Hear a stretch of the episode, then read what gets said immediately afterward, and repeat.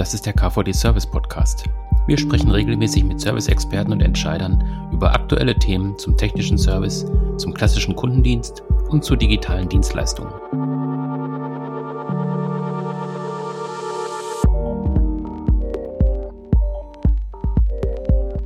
Wir sprechen heute über eine neue Förderrichtlinie, die viele Mitgliedsunternehmen bei uns im KVD interessieren dürfte. Äh, die Förderrichtlinie heißt DigiLeistert und kommt vom Bundesministerium für Bildung und Forschung. Wir wollen heute in dieser Folge mal in diese Richtlinie reinschauen, ein bisschen in die Details gucken, wie man sich bewerben kann, worauf es auch eigentlich ankommt. Und dazu habe ich mir auch zwei Gesprächspartner eingeladen. Mit dabei ist heute Yvonne Hausmann und Christoph Ziegler, beide vom Projektträger Karlsruhe. Hallo zusammen. Hallo. Hallo.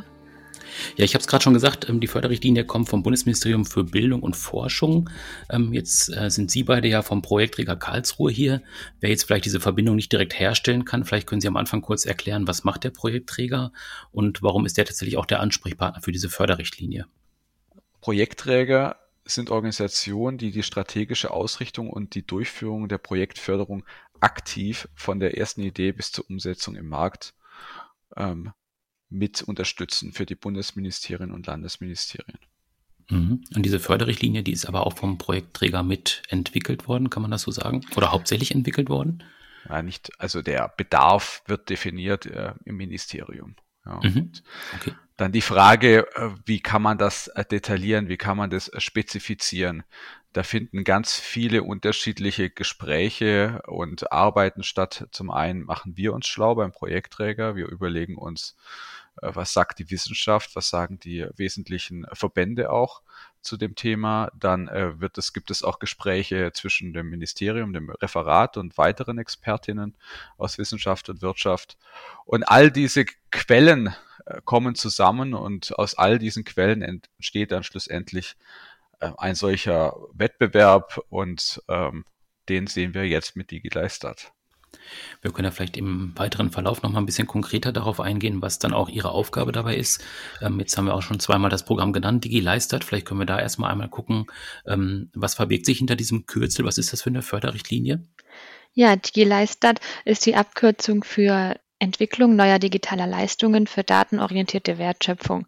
Also setzt sich einfach aus diesen Wörtern zusammen und äh, genau ist ein Forschungswettbewerb der ähm, sich an die Öffentlichkeit wendet und verschiedene Anwendungsgebiete adressiert. Mhm. Wer sollte sich da konkret angesprochen fühlen? Also geht es mehr in Richtung Unternehmen, geht es mehr in Richtung ähm, Universität, also Hochschulen, oder ist tatsächlich auch eine, äh, also eine Klammer auch vorgesehen, dass auch tatsächlich beide Bereiche angesprochen sind? Ja, genau. Tatsächlich sind beide Bereiche angesprochen.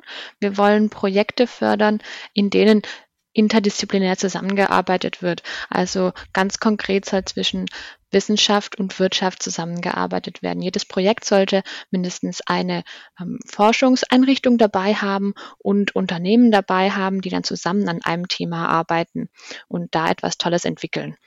Und die äh, Initiative kann auch dann von beiden Seiten kommen. Also es kann sowohl ähm, eine Hochschule sagen, die ähm, ein bestimmtes Thema hat und das verfolgen möchte und da eben Partner aus der Wirtschaft braucht und umgekehrt vielleicht auch ein Unternehmen, was eine Idee hat, dass dann auch diese, äh, diese Förderrichtlinie mit angeht im Prinzip.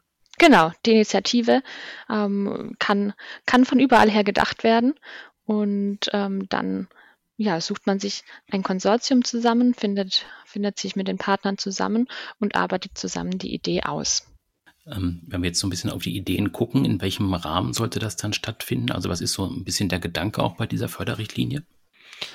Der Gedanke ist ähm, jener, dass es hier um äh, die Frage der datenorientierte Wertschöpfung geht. Das Referat, das BMBF und auch wir glauben, dass datenorientierte Wertschöpfung ähm, ein zentrales Phänomen sein äh, wird oder ist, äh, wie Wertschöpfung heute und zukünftig sein wird. Daten werden äh, zentraler ähm, Faktor sein, um Wertschöpfung zu generieren. Und äh, diese Bekanntmachung orientiert sich innerhalb dieses Phänomens ein, ja, soll ein Aufschlag sein. Ähm, und äh, dabei insbesondere KMUs und auch Organisationen, die öffentliche Dienstleistungen anbieten, ermächtigen, ermöglichen, digitale Leistungen und Geschäftsmodelle anbieten zu können auf Grundlage ihrer Daten. Das ist so der, Fokus dieser Bekanntmachung. Das heißt, es geht im Prinzip nicht so tief in, in den technischen Bereich rein. Also es geht jetzt nicht darum, Technologien äh, zu entwickeln, wenn ich das richtig verstehe. Also zu entwickeln im Besonderen nicht, mhm. eher zur Anwendung zu bringen. Und da ist auch, das ist ja natürlich ja. auch nicht ganz so einfach, ja. Also für bestimmte Branchen und Bereiche gewisse Schlüsseltechnologien, die eine gewisse Reife bereits haben, auch anwendungsorientiert einzusetzen, ist an sich nicht trivial, weil äh, diese Technologien auf Kulturen, Organisationen treffen, die diese Technologien unter Umständen noch gar nie im Einsatz hatten und nicht wissen, wie sie diese mit ihren zur Verfügung stehenden Daten kombinieren sollen. Also richtig ist, ja, die Technologien sollten bereits eine gewisse Reife aufweisen, aber richtig ist auch, dass die Frage, wie diese dann zur Anwendung kommen, keine triviale ist. Jetzt haben Sie gerade auch schon von Schlüsseltechnologien gesprochen, das mal so als Schlagwort ähm, reingeworfen. Haben Sie da so ein paar Beispiele, was Sie sich darunter vorstellen, also was sicherlich auch dann in dieser Förderrichtlinie auch mit berücksichtigt werden soll? Ja, also zum einen ähm, künstliche Intelligenz in, in ihrer ganzen Variation. Ähm, dann die Frage äh, des Einsatzes von Blockchain-Technologien ist natürlich interessant, Cloud-Technologien einzusetzen. Ähm, die ganze Frage schlussendlich, wie Daten verarbeitet werden können mit Hilfe von Schlüsseltechnologien. Und da sind wir schlussendlich äh, relativ offen. Ja, es geht uns darum, Technologien zu sehen, im Einsatz zu sehen, die in der Lage sind, Daten zu verarbeiten und so aufzubereiten, dass schlussendlich diese weiterverarbeitet werden können und dann auch monetarisiert werden können. Mhm, das heißt, wenn wir jetzt so ein bisschen auch auf den Rahmen gucken, auch auf die Ausprägung gucken, ähm, welche grundsätzlichen Ausrichtungen sollen damit berücksichtigt werden? Also worauf kommt es Ihnen dann tatsächlich auch an bei der ja, Weiterentwicklung dann dieser Projekte oder auch bei der Ausarbeitung der Projekte? Also ganz starker Fokus liegt auf, dem, auf das Thema Methoden, Konzepte und mhm. Instrumente. Ja, es geht äh, darum, ähm, für bestimmte Bereiche, für bestimmte Branchen, für bestimmte Leistungen, die erbracht werden, ähm, solche Methoden, Instrumente, Konzepte zu validiert bereitzustellen mit Anwendungspartnern. Und äh, die so bereitzustellen, dass schlussendlich eine äh, Breitenwirksamkeit erreicht wird, so dass die jeweilig angesprochene Branche ähm, sieht, merkt, hier ist etwas, was eine gewisse Attraktivität aufweist und mit denen Elementen wir schlussendlich auch dann selbst in der Lage sind, digitale Geschäftsmodelle oder Leistungen zu entwickeln und auch anzubieten.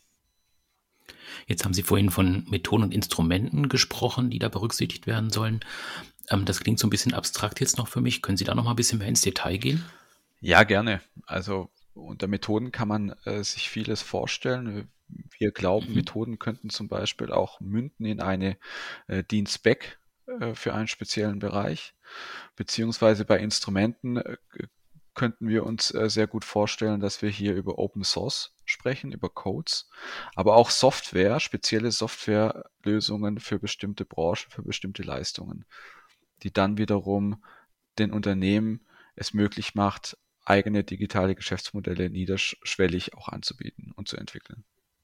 Ähm, jetzt haben Sie auch von verschiedenen Branchen gesprochen, die dann angesprochen werden könnten. Ähm, haben Sie da auch mal so ein paar Beispiele vielleicht, was man sich darunter vorstellen kann, in welche Richtung das dann gehen kann? Ja, wir haben ähm, zwei Anwendungsgebiete, wie ja schon gesagt wurde. Also zum einen haben wir das Ange äh, Anwendungsgebiet der öffentlichen Leistungserbringung.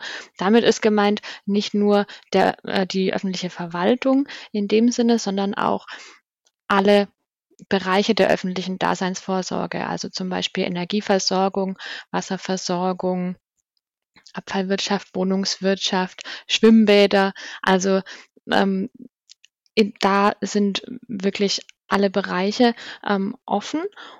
Und im zweiten Anwendungsgebiet, da geht es um spezielle Bedürfnisse von KMU, also Methoden, die speziell auf deren ähm, Gegebenheiten zugeschnitten sind.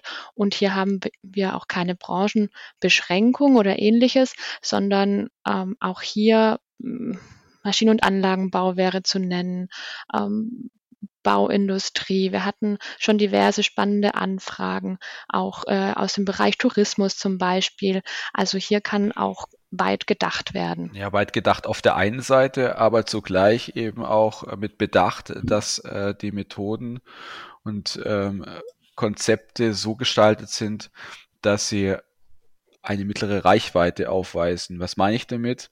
Damit meine ich, dass ähm, die Methoden eine Gültigkeit für einen ausgesuchten Bereich aufweisen und nicht darüber hinaus. Ja, nämlich Konzepte und Instrumente, die eine ganz äh, ganze Allgemeingültigkeit für sich beanspruchen, haben wir zuhauf. Und äh, diesmal geht es darum, solche Konzepte mittlerer Reichweite bereitzustellen. Mhm. Genau, wir möchten einfach, dass die Dinge nicht zu abstrakt werden, sondern auch direkt nutzbar sind. Und ähm, dadurch, ja, wir möchten erreichen, dass in den Projekten bestimmte Branchen sich äh, angeschaut werden und dann eben innerhalb dieser Branche verschiedene ähm, Anwendungspartner dabei sind, die eben diese Methoden auch pilotieren und validieren und dann die Übertragbarkeit für diesen bestimmten äh, Bereich, für dieses Segment dann sicherstellen. Ja, und auf was wir sehr viel Wert legen, ist ähm, das Transferkonzept. Grundsätzlich sind 20 Millionen Euro Fördermittel vorgesehen innerhalb dieses Wettbewerbes an mhm. Bundesmittel. Allerdings möchten wir diese 20 Millionen, wir alle, so einsetzen, dass sie eine möglichst hohe Hebelwirkung entfalten. Wir möchten, dass die Methoden, Konzepte und Instrumente eine solche Attraktivität aufweisen und mit äh, solchen Multiplikatoren wie Verbänden ausgestattet werden, dass sie ein Vielfaches von diesen 20 Millionen in den nächsten fünf bis zehn Jahren dann auch entfalten. Mhm. Wenn wir auf so ein Paket dann mal äh, schauen. Sie haben gerade auch davon gesprochen, mehrere Partner sind mit dabei, also auch die das dann pilotieren. Ähm, dann ist ja noch die Wissenschaft dabei, die das auch begleitet in Richtung Forschung. Ähm, wie kann jetzt so ein Konsortium aussehen? Äh, haben Sie da so eine Vorstellung, wie so eine, ja, wie so eine Größe eigentlich aussehen kann, wie das funktionieren kann? Ja, wir gehen davon aus, dass mehr als eine wissenschaftliche Kompetenz im Konsortium wahrscheinlich abgebildet sein sollte.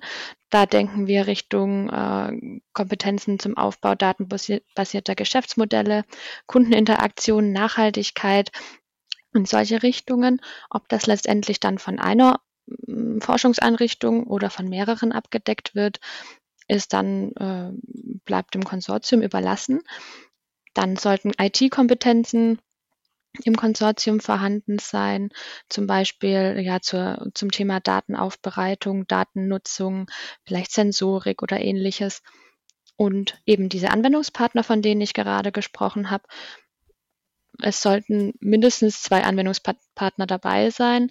Mehr, also drei bis fünf, ähm, sind dann ja nochmal besser, um die Übertragbarkeit dann auch sicherzustellen. Letztendlich kommen wir dann auf circa fünf bis zehn Partner, wenn man vielleicht auch noch einen Branchenverband oder ähnliches mitdenkt je nach ähm, Konsortiumsaufstellung vielleicht auch assoziiert, involviert oder dann eben je nach, äh, je nach Beitrag auch als geförderter Partner. Das wäre dann ähm, noch zu entscheiden. Mhm. Wenn wir jetzt konkret in so, ein, so eine Entwicklung eines Konsortiums reingehen. Ähm, wie kann man sich das jetzt als KVD-Mitglied auch vorstellen? Also angenommen, ich hätte jetzt als Unternehmen im KVD eine Idee, ähm, wüsste jetzt aber gar nicht genau, wen ich da ansprechen kann oder ob diese Idee auch qualifiziert ist für diese Förderrichtlinie. Wie wären da die nächsten Schritte? Also könnte ich Sie im Prinzip einfach anrufen und fragen, ähm, wie ist da Ihre Einschätzung? Absolut, das können Sie. Ja, also grundsätzlich immer ja. Mhm. Und äh, dann äh, sind aber doch noch weitere Schritte erforderlich. Zunächst mal äh, schauen wir, hören uns das genau an. Passt die Idee zu dem gemeinten Sinn des Ministeriums? Ja oder nein? Bedarf es da noch gewissen Anpassungen? Und falls wir zu dem Punkt kommen, dass wir sagen, das ist eine spannende Idee, da sollte die Unternehmung zum Beispiel weiter dran arbeiten, dann äh, schauen wir gemeinsam, welche sind potenzielle Partner, die dabei unterstützen können. Wir geben Hinweise, wir geben auch Kontakte ähm, und äh, wo sie, wo sie sich hinrichten, äh, wo sie sich hin orientieren können. Da kann der KVD selbst natürlich auch eine wichtige Rolle spielen, äh, weil ja der KVD ja auch ähm, ein, ein besonderes Netzwerk hat und Kontakte herstellen kann. Und so erhoffen wir, dass äh, Stück für Stück dann auch ein tolles, interessantes Konsortium rund um die Idee entsteht und ein entsprechend interessantes Video in dem Fall bei uns eintrudelt. Mhm. Also zu, zu, dem Thema Video würde ich gerne noch ein bisschen vertiefen. Ähm, das ist ja eine neue Form, die Sie tatsächlich da auch platziert haben, dass man sich jetzt nicht äh, ja, mit einem großen Text oder mit einem großen Konzept erstmal bewirbt, sondern tatsächlich auch das im Bewegtbild abgibt. Ähm, können Sie da noch ein bisschen was zu sagen, was da erwartet wird und auch vielleicht auch so ein bisschen nochmal im Hintergrund, wie Sie darauf gekommen sind, das so umzusetzen? Ja, genau. Also wir hätten gern die Ideenskizze nicht äh, ja, als Zehnseiter, sondern als zehnminütiges Video, beziehungsweise maximal zehnminütiges Video, in dem dann auch dieselben Punkte adressiert werden, wie sie bei einer schriftlichen Skizze auch äh, adressiert werden würden. Und ähm, ja, in der Aufmachung, da sind sie komplett frei. Der Inhalt zählt nachher in der Bewertung. Natürlich sollte es nicht Kraut und Rüben sein, aber das erklärt sich ja auch von selbst. Bei einer schriftlichen Skizze ist das ja genauso. Und ähm, ja, in der Aufmachung können Sie wenn, ja, Sie können einfach eine PowerPoint mit Audio hinterlegen. Sie können jemanden hinstellen und interviewen. Sie können ähm, ja Dinge einblenden oder ja auch künstlerisch aktiver werden. Was wir auf jeden Fall nicht möchten, ist, dass Sie sich da in ähm, Unkosten stürzen. Und ähm, nur um eben dieses Video sehr aufwendig zu gestalten. Was dann nachher zählt, ist der Inhalt. Mhm. Und ja, wie es dazu kam, das ist tatsächlich jetzt auch ein Pilotprojekt, wenn man es so nennen kann. Wir sind die erste ähm, ja, Ausschreibung in diesem, ja, in diesem Format, das, wo ein Video ähm, eingereicht werden soll und letztendlich kam der Wunsch aus dem oder kam ähm, ja die Idee, auch aus dem Ministerium hier mal was, ja, neue Wege zu beschreiten und äh, zu schauen, ob, ob das auch in Zukunft vielleicht ein Format ist, was man öfter einsetzen kann. Jetzt haben Sie gerade gesagt, es kommt auch auf den Inhalt des Videos an. Das heißt, ich würde jetzt nicht einfach zur Hochschule gehen, mir einen Regisseur und ein paar Schauspieler schnappen. Davon lassen Sie sich nicht blenden, wenn ich das dann ganz gut produziere. Nein, auf keinen Fall. Also ich bin jetzt sechs Jahre dabei und ich habe mhm. einige hundert äh, Skizzen lesen dürfen und äh, wir haben schon einen sehr geschulten Blick darauf und ich glaube, äh, diesen Blick, der wird, er wird auch nicht getäuscht von irgendwelchen, äh, irgendwelchen Spezialeffekten auf die zentrale Idee. Ja? Ähm, mhm. Und wie Frau Hausmann gerade auch schon beschrieben hat, ähm, natürlich, äh, wenn die Qualität dermaßen schlecht ist, dass ich die Idee nicht mehr verstehe, aber das gilt im Übrigen auch für eine schriftliche Skizze. Mhm. Wenn das Bild so schlecht implementiert wird oder der Satzbau so schlecht ist, dass ich die Idee nicht mehr verstehe, dann äh, gibt es natürlich auch in gewisser Weise Punktabzug. Und das gleiche gilt beim Video natürlich auch. Aber wenn das in einer ordentlichen Art und Weise passiert, die Formulierung der Idee und die Darstellung der Idee, dann ist das ausreichend. Und ausreichend dahingehend zu sagen, ist das jetzt eine spannende Idee oder eher nicht. Ja? Und darauf kommt es schlussendlich an. Mhm. Und äh, wie viel Zeit habe ich jetzt als Bewerber tatsächlich, um dieses Video zu produzieren? Also wann ist Ihr Kinoabend sozusagen geplant? Der ist am 3.3. Ah. Ähm, bis zum 3.3. haben Sie die Möglichkeit und ähm, dann haben wir das Vergnügen. Mhm. Das heißt, am 3.3. muss im Prinzip alles vorliegen und äh, produziert sein und abgegeben sein. Das ist die Frist. Genau. Ganz die genau. Einreichung erfolgt über ein Online-System, das ist das Easy Online. Und ähm, dort tragen die Antragsteller dann, beziehungsweise ein, äh, ja, der der Führer des Konsortiums sozusagen ähm, mhm. stellt den Antrag, trägt im Easy Online-System äh, die da Basisdaten ein, also wer ist beteiligt, mit welchen Summen wird geplant, äh, eine ganz kurze Beschreibung von dem Projekt, also ein, zwei Absätze und den Titel und dann wird letztendlich dieses Video dort hochgeladen. Es wird wahrscheinlich auch die Möglichkeit geben, auch noch PDF-Anhänge hochzuladen. Da soll aber nichts Inhaltliches drin sein. Also zum Beispiel, mhm. wenn äh, ein LOI eingereicht werden soll, ein Letter of Intent, dann kann das angehängt werden. Aber letztendlich soll der ganze Inhalt sich im Video befinden. Ja, und auch nochmal zu den LOIs, die sind äh, für uns auch interessant. Also wir bewerten natürlich die Idee als solches unmittelbar und direkt und mhm. die zählt auch. Aber ein LOI, wenn Branchenverbände ähm, oder andere assoziierte Partner sagen, das ist für uns spannend, ähm, dann äh, nehmen wir das wahr und äh, lassen das unter Umständen auch ein Stück weit in die Bewertung mit einfließen. Das bedeutet nicht, dass eine geniale Idee, wo Verbände sagen, ähm, oder wo es keinen Kontakt zu Verbänden gibt, dass die dann chancenlos wäre, aber ein LOI von einem mhm. äh, Verband, von einem Branchenverband, der dann auch eben sagt, das ist eine Idee, die ist richtig, die ist gut, die passt zu uns, für unsere Branche, dann äh, nehmen wir das auf jeden Fall wahr. Und dass die ähm, Förderrichtlinie jetzt am 11.11. .11. veröffentlicht worden ist und man abgeben muss am 3.3., ist aber reiner Zufall, oder? Dass sieht diese Daten so aus. Ich meine, das ist ja auch noch die Woche nach Karneval. das hat aber nichts zu sagen. Natürlich hat es was zu sagen. Ah. Es hat da was zu sagen, dass das BMWF auch Humor versteht. also. und, und ähm, Nee, das passt wunderbar. Das ist ein äh, üblicher Zeitraum, ja. den braucht man auch, um so ein Video äh, zu erstellen, ein Konsortium zusammenzuführen, eine mhm. Idee zu entwickeln. Das passt schon. Das war der, äh, ein mehr oder weniger ein Zufall. Und dann hat man natürlich auch dann gedacht, na ja, wenn es gerade so passt, dann nehmen wir doch den 11.11. .11. und den 3.3. Ja. Mhm. Ähm, jetzt hat man das am 3.3. abgegeben und Sie haben das im Prinzip auch äh, angeschaut und bewertet. Wie geht es dann tatsächlich auch weiter? Also haben Sie noch so einen zeitlichen Horizont, wie es dann tatsächlich auch sich weiterentwickelt für äh, ja, Zusagen oder Nachfragen oder wie auch immer das dann weiterläuft? Ja, genau. Wir brauchen natürlich einige Zeit, um auch alles zu sichten. Wir wissen nicht so ganz genau, wie viel uns erwartet, also wie viel letztendlich mhm. eingereicht wird. Davon hängt natürlich auch die Länge unseres Kinoabends nachher ab.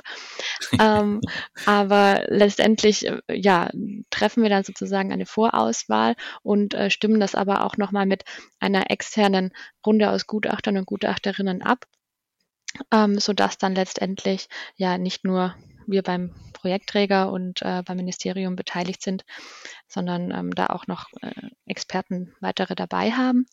Und äh, ja, dann äh, wird die Auswahl sozusagen getroffen. Sie soll ja im, im Sommer sollen die Projekte ausgewählt sein oder die Ideen, die dann zur Antragstellung ähm, ja, aufgefordert werden und diese arbeiten dann ihre Projektideen weiter aus. Also natürlich äh, kann man anhand der Skizze sagen, ist das äh, jetzt äh, eine spannende Idee oder nicht, aber dann soll natürlich nochmal ein Projektplan ausgearbeitet werden, wo detailliert dargestellt wird, ähm, was genau ja, welche Arbeitspakete es geben wird und wo das alles nochmal breiter ausgestaltet wird, wo wir auch großen Wert drauf legen, ähm, vor allem jetzt mit der Einreichung per Video, ähm, falls nicht alles ähm, ganz so genau dargestellt werden kann in dem Video, schauen wir natürlich nochmal im, äh, in dieser Vorhabenbeschreibung, nennt sich das, genauer drauf.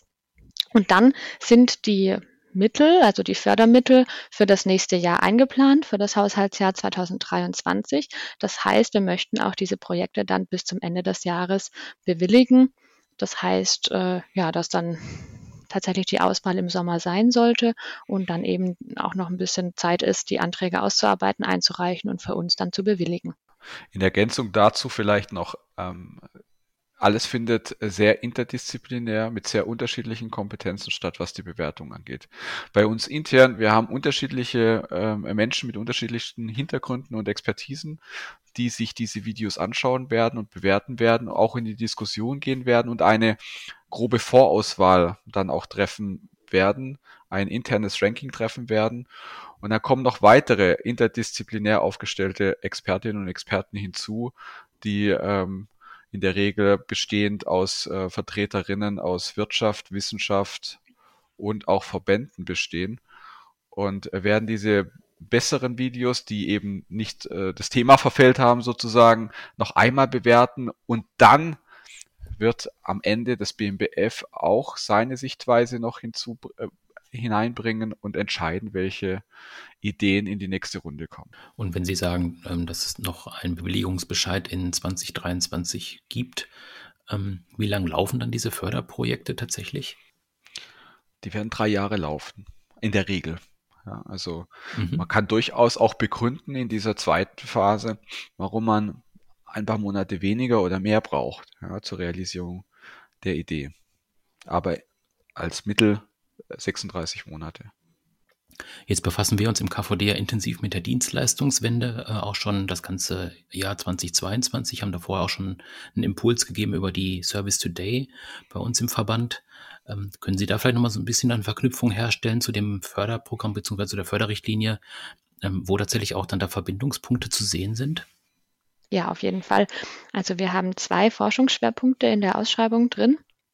Und das ist zum einen die Frage der Skalierbarkeit von äh, Geschäftsmodellen und Leistungen. Und da ja, unter dem Punkt, da sehen wir auch die Zusammenarbeit in Wertschöpfungsnetzwerken, also wie äh, können unterschiedliche Unternehmen zusammenarbeiten, auch den Plattformgedanken, die Kundenzentriertheit beziehungsweise Nutzerzentriertheit von Dienstleistungen, also wie ähm, ja, wie arbeiten alle Stakeholder, die an einer Dienstleistung beteiligt sind, miteinander zusammen? Wie ist da die Interaktion? Und der zweite Forschungsschwerpunkt ist die Frage der Nachhaltigkeit, was ja auch eine Säule der Dienstleistungswende ist. Frage der Nachhaltigkeit von Geschäftsmodellen, also im Sinne des Datenminimalismus, äh, technologische Souveränität, ähm, Datensouveränität, solche ähm, ja, Punkte subsumieren wir darunter. Also die drei äh, Säulen der Nachhaltigkeit sollen dann in diesem Forschungsschwerpunkt betrachtet werden. Die ökonomische, ökologische und soziale Säule. Letztendlich sollen von den beiden Forschungsschwerpunkten einer mindestens adressiert werden, aber natürlich dürfen auch beide adressiert werden. Gut, ich glaube, jetzt haben wir einen relativ breiten Überblick erstmal gegeben, ähm, wie man sich da bewerben kann, wie man da vorgehen kann. Wenn man tatsächlich jetzt auch konkret ähm, in die Bewerbung reingehen möchte, wo findet man alles nochmal zusammengestellt an Informationen oder wie ist dann auch der Weg zur Bewerbung tatsächlich an sich? Ja, es gibt die Bekanntmachung im, im Internet, natürlich auf der Webseite des BMBF. Es gibt aber auch eine ähm, Webseite, die sich dem Forschungsprogramm wende. Das Programm, in dem der Wettbewerb läuft, nennt sich Zukunft der Wertschöpfung und die dazugehörige Webseite ist gleich benannt, also Zukunft-der-wertschöpfung.de. Und ähm, auf dieser Webseite finden Sie unter Bekanntmachungen alle Informationen zur Bekanntmachung und auch den hm, Link direkt in das Portal zur Einreichung sowie auch unsere Kontaktdaten. Also der Herr Ziegler und ich, wir sind die Bekanntmachungs äh, Verantwortlichen für diesen Wettbewerb und dementsprechend ihre direkten Ansprechpartner. Mhm, super. Also die Kontaktdaten und auch die Links werden wir nochmal in die Shownotes packen, dass man da einfach nochmal reinklicken kann, ähm, wenn man sich informieren möchte. Ähm, und sonst äh, hatten wir vorhin auch schon gesagt, man kann sich auch einfach direkt an Sie wenden, ähm, wenn man nochmal Fragen hat. Genau, am besten direkt mhm. telefonisch. Wenn es komplizierter ist, auch gerne nochmal eine Mail vorne wegschicken, damit wir das auch äh, ja, vor uns haben. Aber generell dürfen Sie uns jederzeit sehr gerne mhm. anrufen. Ja, super. Gut, dann erstmal vielen Dank für die Informationen, vielen Dank für die Zeit ähm, heute, fürs Zeitnehmen. Und ja, dann wünsche ich viel Spaß beim Kinoabend und ich bin mal gespannt, was dabei rauskommt. Wir auch. Dankeschön. Ja, vielen Dank. Wir freuen uns und bedanken uns für das Interesse. Okay, tschüss. Tschüss. Tschüss.